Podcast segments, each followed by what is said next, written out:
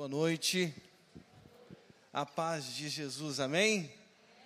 Eu queria que você abrisse a sua palavra em Gálatas capítulo 2, a partir do verso 11. Enquanto você procura Gálatas capítulo 2, a partir do verso 11, eu quero agradecer muito ao pastor Vander, que Deus possa abençoar muito essa igreja. Que igreja linda, que igreja abençoada. Eu tenho aqui muitos amigos. Um desses amigos, pastor Verton. Eu tive a honra de recebê-lo na minha casa. E ainda um dia terei a honra de ir na casa dele também. ele vai me convidar. Nesta noite ele vai marcar uma data comigo. o pastor Guilherme também, pastor Douglas. Eu tenho uma amizade muito grande com o pastor Guilherme.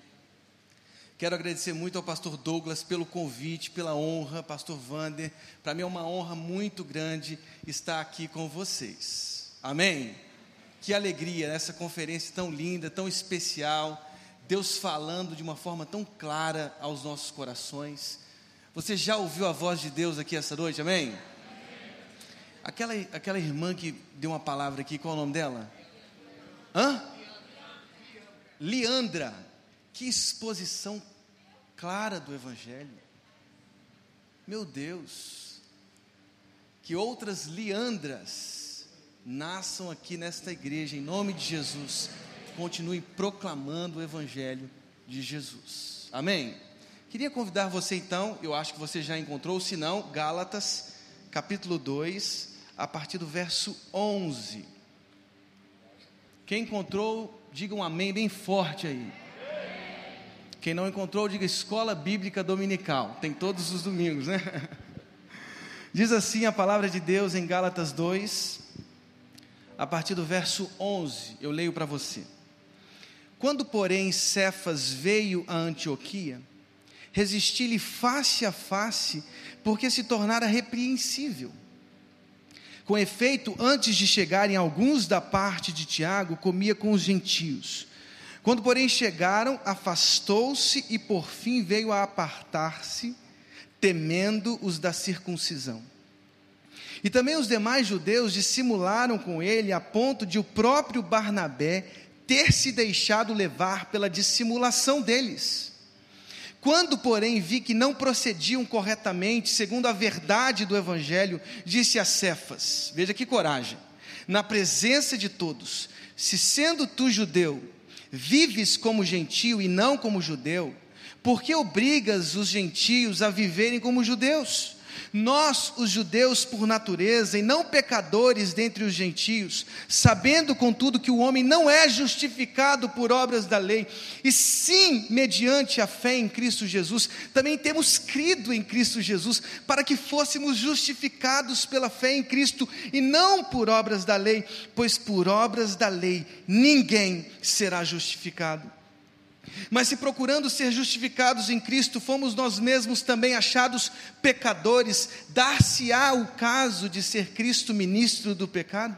Certo que não, porque se torno a edificar aquilo que destruí, a mim mesmo me constituo transgressor. Porque eu, mediante a própria lei, morri para a lei, a fim de viver para Deus. Estou crucificado com Cristo, logo já não sou eu quem vive, mas Cristo vive em mim. E esse viver que agora tenho na carne, vivo pela fé no Filho de Deus, que me amou e a si mesmo se entregou por mim. Não anulo a graça de Deus, pois se a justiça é mediante a lei, segue-se que morreu Cristo em vão. Eu queria que vocês fechassem os olhos neste momento fizessem uma simples oração dizendo: Deus, fala comigo. A imaginação é o sentido do sentido. Imaginem comigo numa mesa. Estamos à mesa com o Senhor Jesus, com um café, um pão, um queijo Minas, conversando com Ele. Você está olhando nos olhos dele. Faça agora essa oração diante do Senhor. Eu quero dar a você esse tempo para que você quebre o seu silêncio, fale com Deus. Depois eu quero orar com você.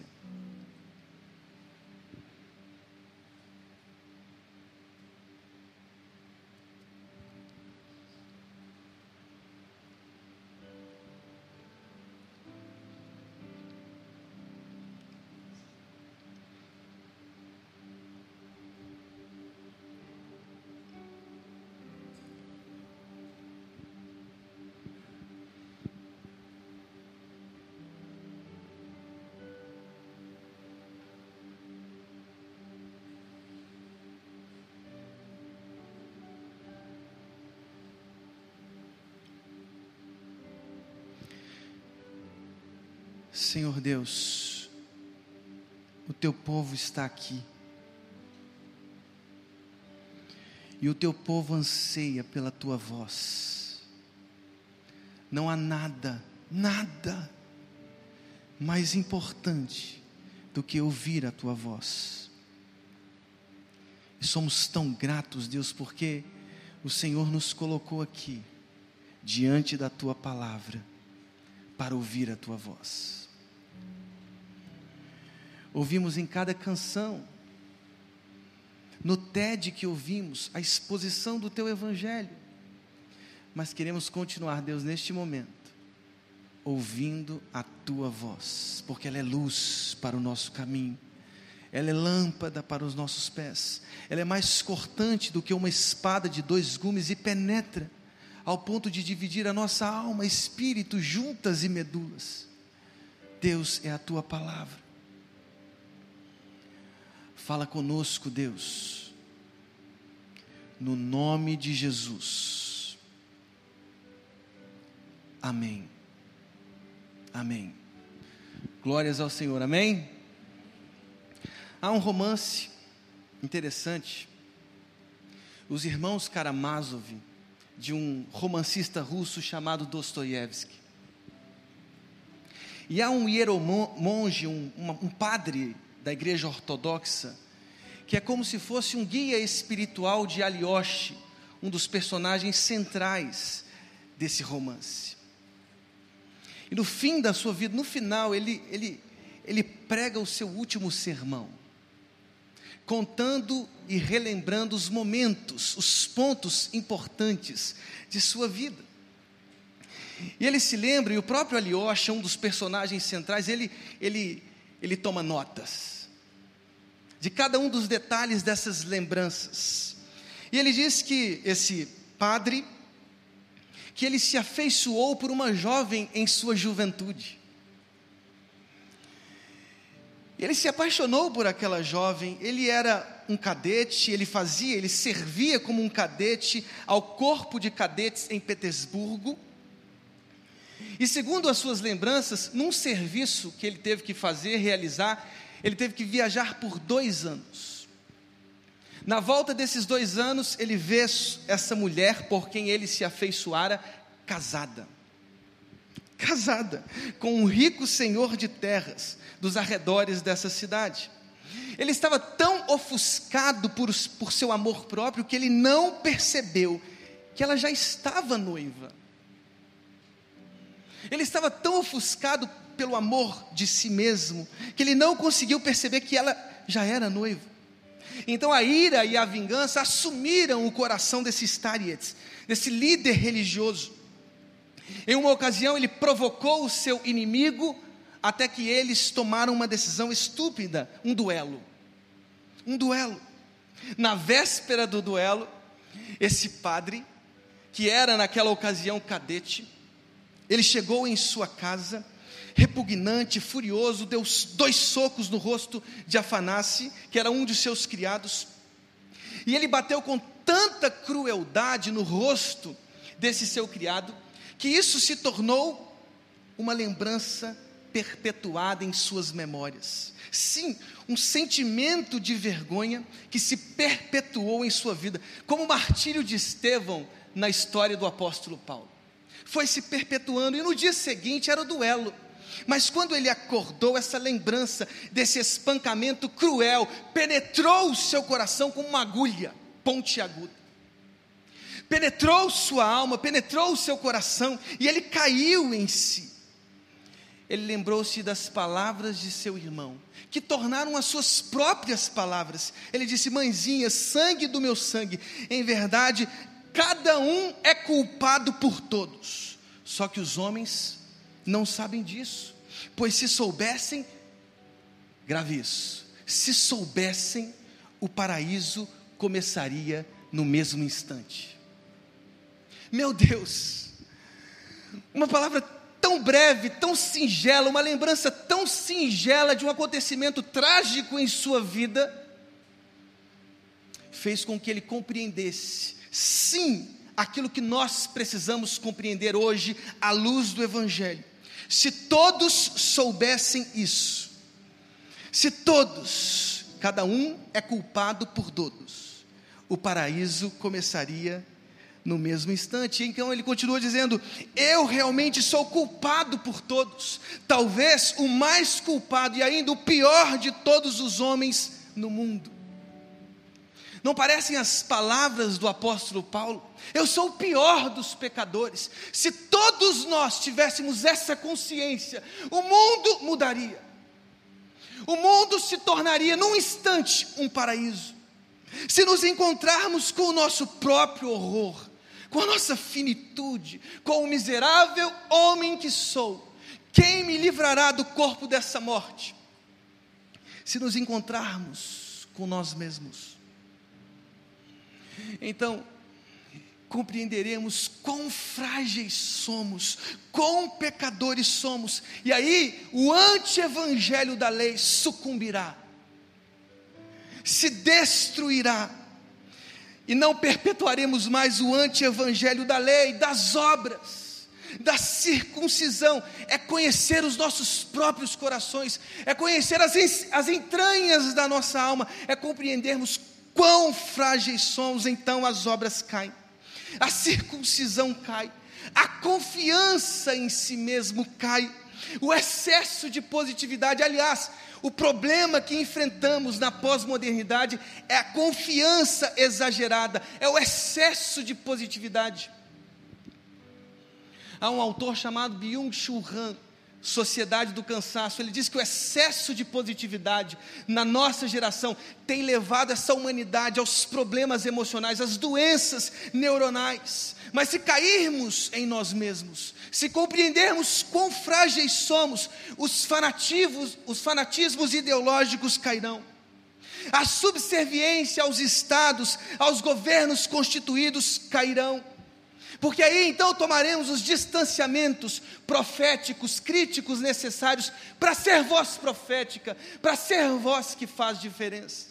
Então, se os ideologismos caírem, se os fanatismos ideológicos caírem, então nós teremos paz para sermos servos de Cristo e orarmos com dignidade pelos que nos governam que caiam os fanatismos, que caiam a subserviência, que, caiam, que caiam as obras, a circuncisão, a confiança em si, que os nossos corações percebam quão frágeis somos.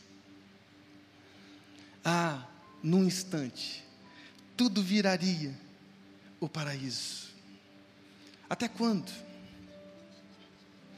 Bem, sem o reconhecimento das nossas fraquezas, as, novas, as nossas vozes sempre serão opacas. Sem o reconhecimento das nossas fraquezas, as nossas vozes serão sempre insípidas, sem sabor, sem vida, sempre serão infrutíferas. Por isso eu quero propor o caminho que o Evangelho nos oferece. O caminho que a carta aos Gálatas, escrita pelo apóstolo Paulo, essa comunidade tão amada por ele, nos mostra, nos apresenta, porque não podemos ser vozes opacas, vozes infrutíferas, vozes insípidas, nós precisamos ser vozes que fazem diferença. Você quer ser uma voz que faz diferença? Você quer ser uma voz que penetra na cultura e a transforma? Você quer ser uma voz que penetra na sociedade, na política, na administração e transforma. Quem quer ser essa voz? Bem, a primeira coisa que eu percebo é a voz que faz a diferença. É a voz do Evangelho que mantém a sua estabilidade, a sua invariabilidade, imutabilidade, perenidade, mesmo diante das pressões da vida. Eu leio para vocês os versos 11, 12, 13 e 14 do texto que nós acabamos de ler. Diz assim a palavra de Deus: Quando, porém, Cefas veio a Antioquia, resisti-lhe face a face, porque se tornara repreensível. Com efeito, antes de chegarem alguns da parte de Tiago, comia com os gentios. Quando, porém, chegaram, afastou-se e por fim veio a apartar-se, temendo-os da circuncisão. E também os demais judeus dissimularam com ele, a ponto de o próprio Barnabé ter se deixado levar pela dissimulação deles. Quando, porém, vi que não procediam corretamente, segundo a verdade do Evangelho, disse a Cefas: na presença de todos: Se sendo tu judeu, vives como gentio e não como judeu, por que obrigas os gentios a viverem como judeus? As cenas autobiográficas do apóstolo Paulo, espalhadas em suas cartas, revelam a força, revelam a paixão desse apóstolo pela verdade do Evangelho. Esse incidente em Antioquia nos mostra que há dois Pedros. Há dois Pedros em Antioquia. Há dois Barnabés em Antioquia. Mas em Antioquia há apenas um Paulo. Um Paulo. Um apóstolo Paulo, antes e depois da chegada da comitiva da parte de Tiago. Aquele secto, aquela comitiva que, que chegou em Antioquia, cindiu a personalidade de Pedro, cindiu a personalidade de Barnabé, distúrbio dissociativo de identidade. Há dois Pedros, há dois Barnabés, mas vejam, há um Paulo, há um apóstolo Paulo. Barnabé e Pedro foram levados pela dissimulação a presença imponente do apóstolo Tiago, mesmo que simbólica, porque era uma comitiva da parte de Tiago, fez com que a personalidade desses dois grandes homens de Deus se cindisse. Mas vejam, há um apóstolo Paulo, antes e depois, invariável, uma voz estável, perene, imutável, a voz do Evangelho porque a voz do Evangelho é uma só. Qualquer instabilidade pode gerar escravidão. Vejam o que diz o verso 4 da carta de Paulo aos Gálatas, no capítulo 2: diz assim: E isto por causa dos falsos irmãos que se entremeteram, com o fim de espreitar, sim, a nossa liberdade que temos em Cristo Jesus, e reduzir-nos, observem isso, à escravidão. Paulo está falando do concílio de Jerusalém, falsos irmãos que estavam penetrando no núcleo das igrejas, sim, para as quais inclusive Paulo escreveu cartas e nas quais discipulou, cuidou, amou, pastoreou estes homens estes homens que penetraram, esses falsos irmãos que penetraram nas comunidades, estavam destilando o veneno da teologia das obras a confiança em si mesmo, a confiança nos braços humanos, a confiança nas obras humanas. Eles estavam sendo reduzidos à escravidão, mas diz o verso 5: na ambiência do concílio de Jerusalém, Paulo dizendo: aos quais nem ainda por uma hora nos submetemos para que a verdade do Evangelho permanecesse entre vós. Gálatas capítulo 1, verso 8 diz: Mas ainda que nós, ou mesmo um anjo vindo do céu, vos pregue um evangelho que vai além daquele que vos preguei, ele disse: Seja anátema. Seja anátema. Foi para a liberdade que Cristo nos libertou. Paulo diz: permanecei, pois firmes, e não vos submeteis de novo ao jugo da escravidão. Eu, Paulo, vos digo que se vos deixar de circuncidar, Cristo de nada vos aproveitará. Gálatas 5:2. Foi para a liberdade que Cristo nos libertou. Qualquer movimento, qualquer vento contrário, qualquer fanatismo, qualquer confiança nos braços humanos pode mexer a essência do Evangelho de Cristo. Pois, como aquela menina disse aqui, alguns instantes atrás, tudo é sobre Ele, tudo é sobre Cristo, tudo é sobre o seu sacrifício na cruz. A história da redenção não tem a ver com os nossos esforços, não tem a ver com os nossos méritos, não tem a ver com o nosso conhecimento, não tem a ver com as nossas, as nossas formações, não tem a ver com o nosso banco, com a nossa conta sem limite, com os nossos cartões sem limite, não tem a ver com as nossas casas de veraneio. O Evangelho tem a ver com a obra vicária e substitutiva de Jesus Cristo na cruz do Calvário. Esse é o Evangelho, essa é a graça de Cristo somos transformados por ela, pela graça de Jesus. Percebam, Paulo disse: um pouco de fermento leveda toda a massa. Que as impurezas das obras, que as impurezas da confiança em si, não removam o escândalo da cruz. Que as nossas vidas sejam sempre moldadas pelo escândalo da cruz pelo que Cristo fez na cruz. Ele morreu na cruz do Calvário por nós, não tem a ver com as nossas forças, isso é delírio. Que as nossas personalidades não se dividam. Há um apóstolo Paulo, que as pressões da vida, que as tempestades da vida, que as angústias do nosso tempo, que as escravidões oferecidas para além das paredes da igreja de Cristo não façam com que a nossa personalidade se divida em Pedros, em Barnabés, porque o evangelho é estável. A voz que faz diferença é estável. No meio das universidades, quantas vozes se levantarão para dinamitar a essência, o núcleo da fé cristã? Que os nossos jovens se apaixonem pelo evangelho de Cristo se apaixonem pela redenção em Cristo Jesus, se apaixonem pelo que Cristo fez na cruz e entrem nas universidades e proclamem o Evangelho através de suas vidas, através de suas vozes, através de seus gestos, de seus atos, de sua vida, de seus poros, de suas entranhas, de seu coração, que os jovens penetrem na cultura nas artes, na música, na política, no Estado, nas grandes empresas, e eles penetrem para proclamar o Evangelho, para anunciar o Evangelho, para dizer que não há solução nas mãos humanas, a única solução é Cristo. Cristo Jesus, uma voz que faz diferença? Bem, a voz que faz diferença é a voz que não se engana, não se engana no delírio da teologia das obras, no delírio da circuncisão. Eu leio para vocês, leiam comigo os versos 15 e 16. Nós, judeus por natureza e não pecadores dentre os gentios, sabendo contudo que o homem não é justificado por obras da lei, não é.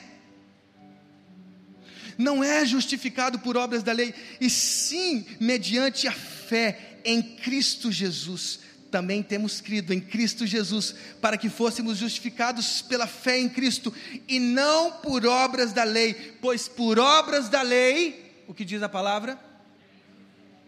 Ninguém será justificado. A expressão grega ergon nomo, obras da lei. Paulo combate esta heresia fanática, esta heresia que era um espelho que mostrava o quão o homem é perfeito, o quão o homem pode se aperfeiçoar a partir de uma obediência irrestrita da lei, um espelho que mostrava como a teologia dos fariseus se prolongava e se prolonga nas nossas próprias veias. Paulo quer dinamitar essa teologia. Essa teologia não serve mais, a espiritualidade que se fundamenta em obras não serve mais, tem que ser arrancada das igrejas, tem que ser arrancada esse anti-evangelho que às vezes destrói. Lá em Romanos 3,20 diz: Visto que ninguém será justificado por obras da lei, porque pela lei nos tornamos, nos tornamos conscientes, cônscios de quão pecadores somos. É pela lei que tomamos o conhecimento inteiro de quão pecadores somos. Mas a palavra de Deus também diz que Cristo é a imagem de Deus. Ele é a imagem do Deus invisível. Ele é, segundo a carta aos Hebreus, a exata expressão do ser de Deus. Nele habita corporalmente toda a plenitude da divindade, segundo a carta aos Colossenses. Felipe, você está tanto tempo comigo, quem me vê a mim, vê o próprio Pai. Ele é a revelação definitiva do Pai. Ele é a imagem de Deus. A semelhança, a imagem, nós somos imagem e semelhança, deteriorou-se. Deteriorou-se o pecado, caímos em Adão. Aliás, a teologia cristã é a afirmação irrefutável da generalidade do pecado. Somos pecadores, e veja como isso é científico. Porque a evidência, a obviedade de quem olha com olhos nus é: todos somos pecadores. Não há nenhum justo, nenhum sequer, não há quem entenda Deus, não há quem o busque. Romanos 3. Somos pecadores e qualquer teologia que negue as entranhas dessa afirmação são teologias das obras. Cristo é a imagem de Deus, se Ele é a imagem de Deus, Ele é o nosso destino, Ele é a nossa destinação. Nós estamos apontados desde a criação, mesmo e apesar da queda, para Cristo. Cristo é a revelação definitiva do Pai. Eu não olho para mim, eu não olho para os meus méritos, eu não olho para as minhas obras, é sobre Ele. Ele é a imagem de Deus, Ele é a exata expressão do ser de Deus, nele habita corporalmente toda a plenitude da divindade. Os nossos olhos precisam estar fixos nele, em Cristo Jesus. Ele nos convida a este relacionamento. É Ele quem bate a porta e nos chama para ceiar, para um relacionamento íntimo com Ele. Será que você está pronto a deixar as imagens refletidas do espelho? As imagens de si? Será que você está pronto para, para olhar para o Autor e Consumador da nossa fé? É a voz que não se engana no delírio da teologia das obras. Quando compreendermos a generalidade do pecado, então até as nossas filosofias políticas, elas se alicerçarão naquilo que é óbvio. Os seres humanos são pecadores. Não é pelas nossas obras. Veja, a filosofia marxista, por exemplo, ela é a utopia de um Éden sem Deus. Veja que delírio, que doença, que ciência estúpida, que ciência anticientífica. Um Éden sem Deus, imaginem, porque a imaginação é o sentido do sentido. Imaginem comigo, um Éden sem Deus. Imaginem um Éden sem a palavra criadora, haja luz. Imagina um Éden, imaginem comigo um Éden sem a presença de Deus na viração do dia. Imaginem um Éden sem o sopro de Deus insuflado nos bonecos de argila que somos nós, tão frágeis. Imaginem, imaginem o Éden sem um Deus que sopra, tornando o Adão ser vivente, tornando um barro, uma argila ser vivente. Imaginem um Éden sem o haja luz, imaginem um Éden sem o sopro insuplado de vida, insuflado de vida. Imaginem o Éden sem a presença de Deus. Eu imagino.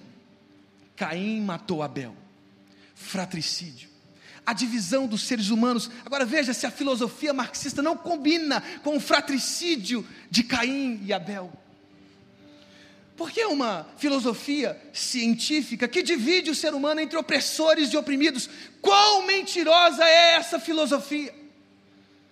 Não há opressores e oprimidos, todos são opressores que em Cristo tornam-se filhos, filhos, imagem e semelhança de Deus, filhos que são moldados segundo o caráter de Cristo. Não há opressores e oprimidos. O ser humano é fraco, ele é frágil, ele é caído, ele precisa afirmar: miserável homem que sou.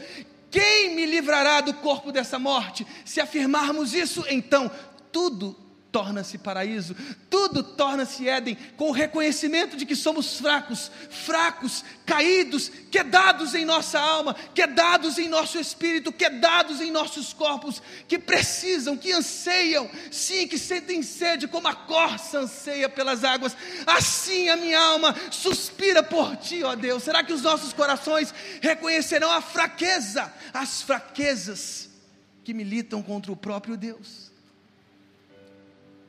Até quando caminharemos com a hipocrisia dessas filosofias políticas? Até quando caminharemos com o delírio das obras, com a teologia das obras? Até quando? Que os nossos corações hoje encontrem Cristo. Todos quantos, pois são das obras da lei, estão debaixo da maldição. Paulo disse isso. Essa é a escandalosa afirmação de Paulo: todos quantos, pois são das obras da lei, estão debaixo da maldição. Mas veja, a alegria do Evangelho é: Cristo tornou-se maldição em nosso lugar. Cristo tornou-se maldição em nosso lugar. É evidente, Paulo diz, que pela lei ninguém será justificado. Isso é delírio porque o justo viverá pela fé. O justo viverá pela fé. O justo viverá pela fé. Isso mudou o século I, isso mudou o século XVI. Até quando deixaremos, até quando permitiremos que os nossos corações sejam engolidos pelo veneno das obras? pela loucura das obras, pelo delírio dos méritos. Até quando seremos sacramentais? Até quando confiaremos no delírio das religiões, no ópio das religiões? Quando os nossos ombros, quando os nossos olhos, quando os nossos corpos se fixarão em Cristo e encontrarão em seus ombros descanso? Vinde a mim, todos vós que estáis cansados e oprimidos, porque eu vos aliviarei. A voz que faz diferença é, último ponto, a voz que se curva ante ao sacrifício perfeito de Jesus. Versos 17 e 18 de Gálatas diz: Mas se procurando ser justificados em Cristo, fomos nós mesmos também achados pecadores. Dar-se-á o caso de ser Cristo ministro do pecado? Certo que não, porque se torno a edificar aquilo que destruí, a mim mesmo me constituo transgressor. E aí Paulo diz: Porque eu, mediante a própria lei, morri para a lei a fim de viver para Deus. Estou crucificado com Cristo, logo já não sou eu quem vive, mas Cristo vive em mim. E esse viver que agora tenho na carne, vivo pela fé no Filho de Deus, que me amou e a si mesmo se entregou por mim. Não anulo a graça de Deus, pois se a justiça é mediante a lei, segue-se que morreu Cristo em vão. Será que os nossos corações assumirão um compromisso corajoso? Corajoso. Será que os nossos corações, será que as nossas vidas, nossa força, alma, entendimento, será que nós vamos assumir o compromisso hoje? de espalharmos essa verdade. Não sou eu mais quem vivo, Cristo vive em mim. Estou crucificado com Cristo. Esse é o único evangelho, esse é o único evangelho, não há outro evangelho, qualquer outro evangelho anátema. Esse é o evangelho que penetrou sua vida, transformou sua vida, transformou sua casa, transformou seus corações. Esse evangelho transformou a, a minha vida, diz a palavra de Deus em Colossenses. Ele nos libertou do império das trevas e nos transportou para o reino do seu Filho amado, no qual temos a redenção, a remissão dos pecados. Será que nós assumimos as verdades espalhadas no Novo Testamento? Filhinhos, essas coisas vos escrevo para que não pequeis. Se todavia alguém pecar, temos um advogado junto ao Pai, Jesus Cristo o justo, sim, Ele é a propiciação pelos nossos pecados, e não somente pelos nossos pecados, mas pelos pecados do mundo inteiro. Mas longe esteja de mim gloriar-me senão na cruz de nosso Senhor Jesus Cristo, pelo qual o mundo está crucificado para mim e eu para o mundo. O texto de Apocalipse 12 apresenta um dragão. Uma analogia clara a Satanás, a serpente, o diabo, o perseguidor. Mas o Apocalipse 12 apresenta, esse dragão tentando devorar o filho que está sendo gerada, gerado de uma mulher celestial. Mas os seus planos são frustrados. Esse filho é protegido, é exaltado acima nas alturas. Então esse dragão passa a perseguir esta mulher celestial, que também é protegida, porque ela recebe asas, ela vai para o deserto, ele joga o rio de sua boca, tentando afogá-la, mas o deserto engole, abre um buraco, engole o rio. Então o dragão persegue os descendentes, os descendentes da mulher, nós somos os descendentes da mulher, nós somos a igreja de Cristo. Agora veja a loucura do Evangelho. Apocalipse 12 fala de uma grande batalha cósmica. Miguel e os seus anjos. Miguel e os seus anjos expulsaram o dragão e o lançaram na terra para perseguir os descendentes da mulher. Agora diz o texto: Miguel e os seus anjos derrotaram o dragão pelo sangue de Cristo. Pelo sangue de Cristo. Pelo sangue de Cristo. Meu Deus, até quando os nossos olhos se fixarão no delírio das obras? Até quando os nossos olhos se fixarão no delírio das positividades, do excesso das positividades? Até quando encontraremos as doenças neuronais pelo excesso de positividade, pelo excesso da confiança em si? Quando, quando quando as nossas cabeças, os nossos corações encontrarão descanso nesse Cristo que é o autor e consumador da nossa fé, porque eu, mediante a própria lei, morri para a lei a fim de viver para Deus. Estou crucificado com Cristo, logo já não sou eu quem vive em mim, Cristo vive em mim, e este viver que vivo na carne, vivo pela fé no Filho de Deus que me amou e a si mesmo se entregou por mim. Que nós nos renderemos à afirmação de que Ele é a propiciação de todos os nossos pecados e do mundo inteiro? Até quando os nossos olhos se fixarão no delírio das obras? Cristo é o nosso Senhor. Cristo morreu a nossa morte Cristo carregou a nossa cruz, Ele foi o servo sofredor, pelas Suas pisaduras fomos sarados, o castigo que nos traz a paz estava sobre Ele, Ele é o nosso Senhor, Ele enfrentou a dor do Calvário, Ele enfrentou a dor do Getsemane, Ele disse: A minha alma está profundamente triste até a morte, mas Ele corajosamente caminhou os outros passos até o Gólgota, até a cruz, e ele entregou o Espírito, ele expirou, está consumado, e um véu se rasgou de alto a baixo, dando-nos vida e vida abundante. Até quando não viveremos as alegrias que ele rasgou, abriu, permitiu através de sua morte? Está consumado. Ele resolveu o problema humano na cruz.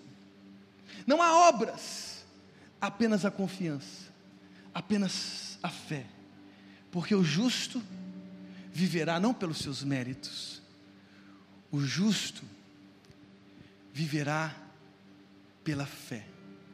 Abraão creu em Deus e isso lhe foi imputado como justiça. Ó oh Deus,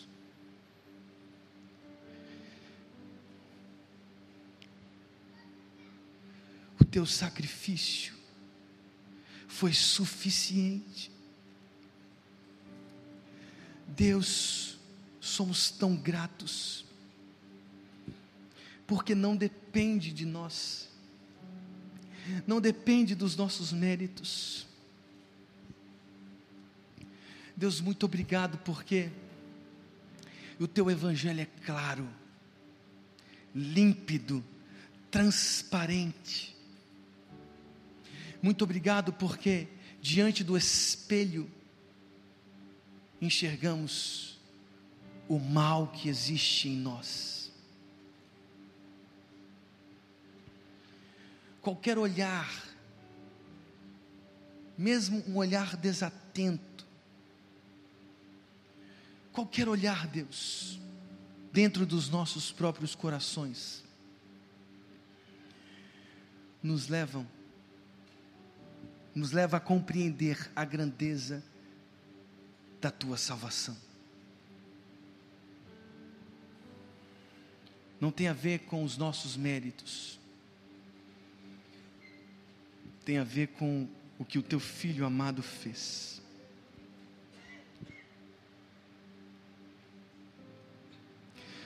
Até quando, Senhor, permitiremos que os nossos corações nutram a loucura das obras. Que cada coração aqui tenha encontrado em Cristo, no sacrifício do teu filho amado, este caminho, este único caminho. Muito obrigado, Deus, por esta igreja, muito obrigado, Deus, por essa conferência. Muito obrigado por tudo que o Senhor tem realizado através dessa igreja. Que esta igreja continue sendo o que ela sempre foi, uma agência do teu reino, uma agência do teu evangelho.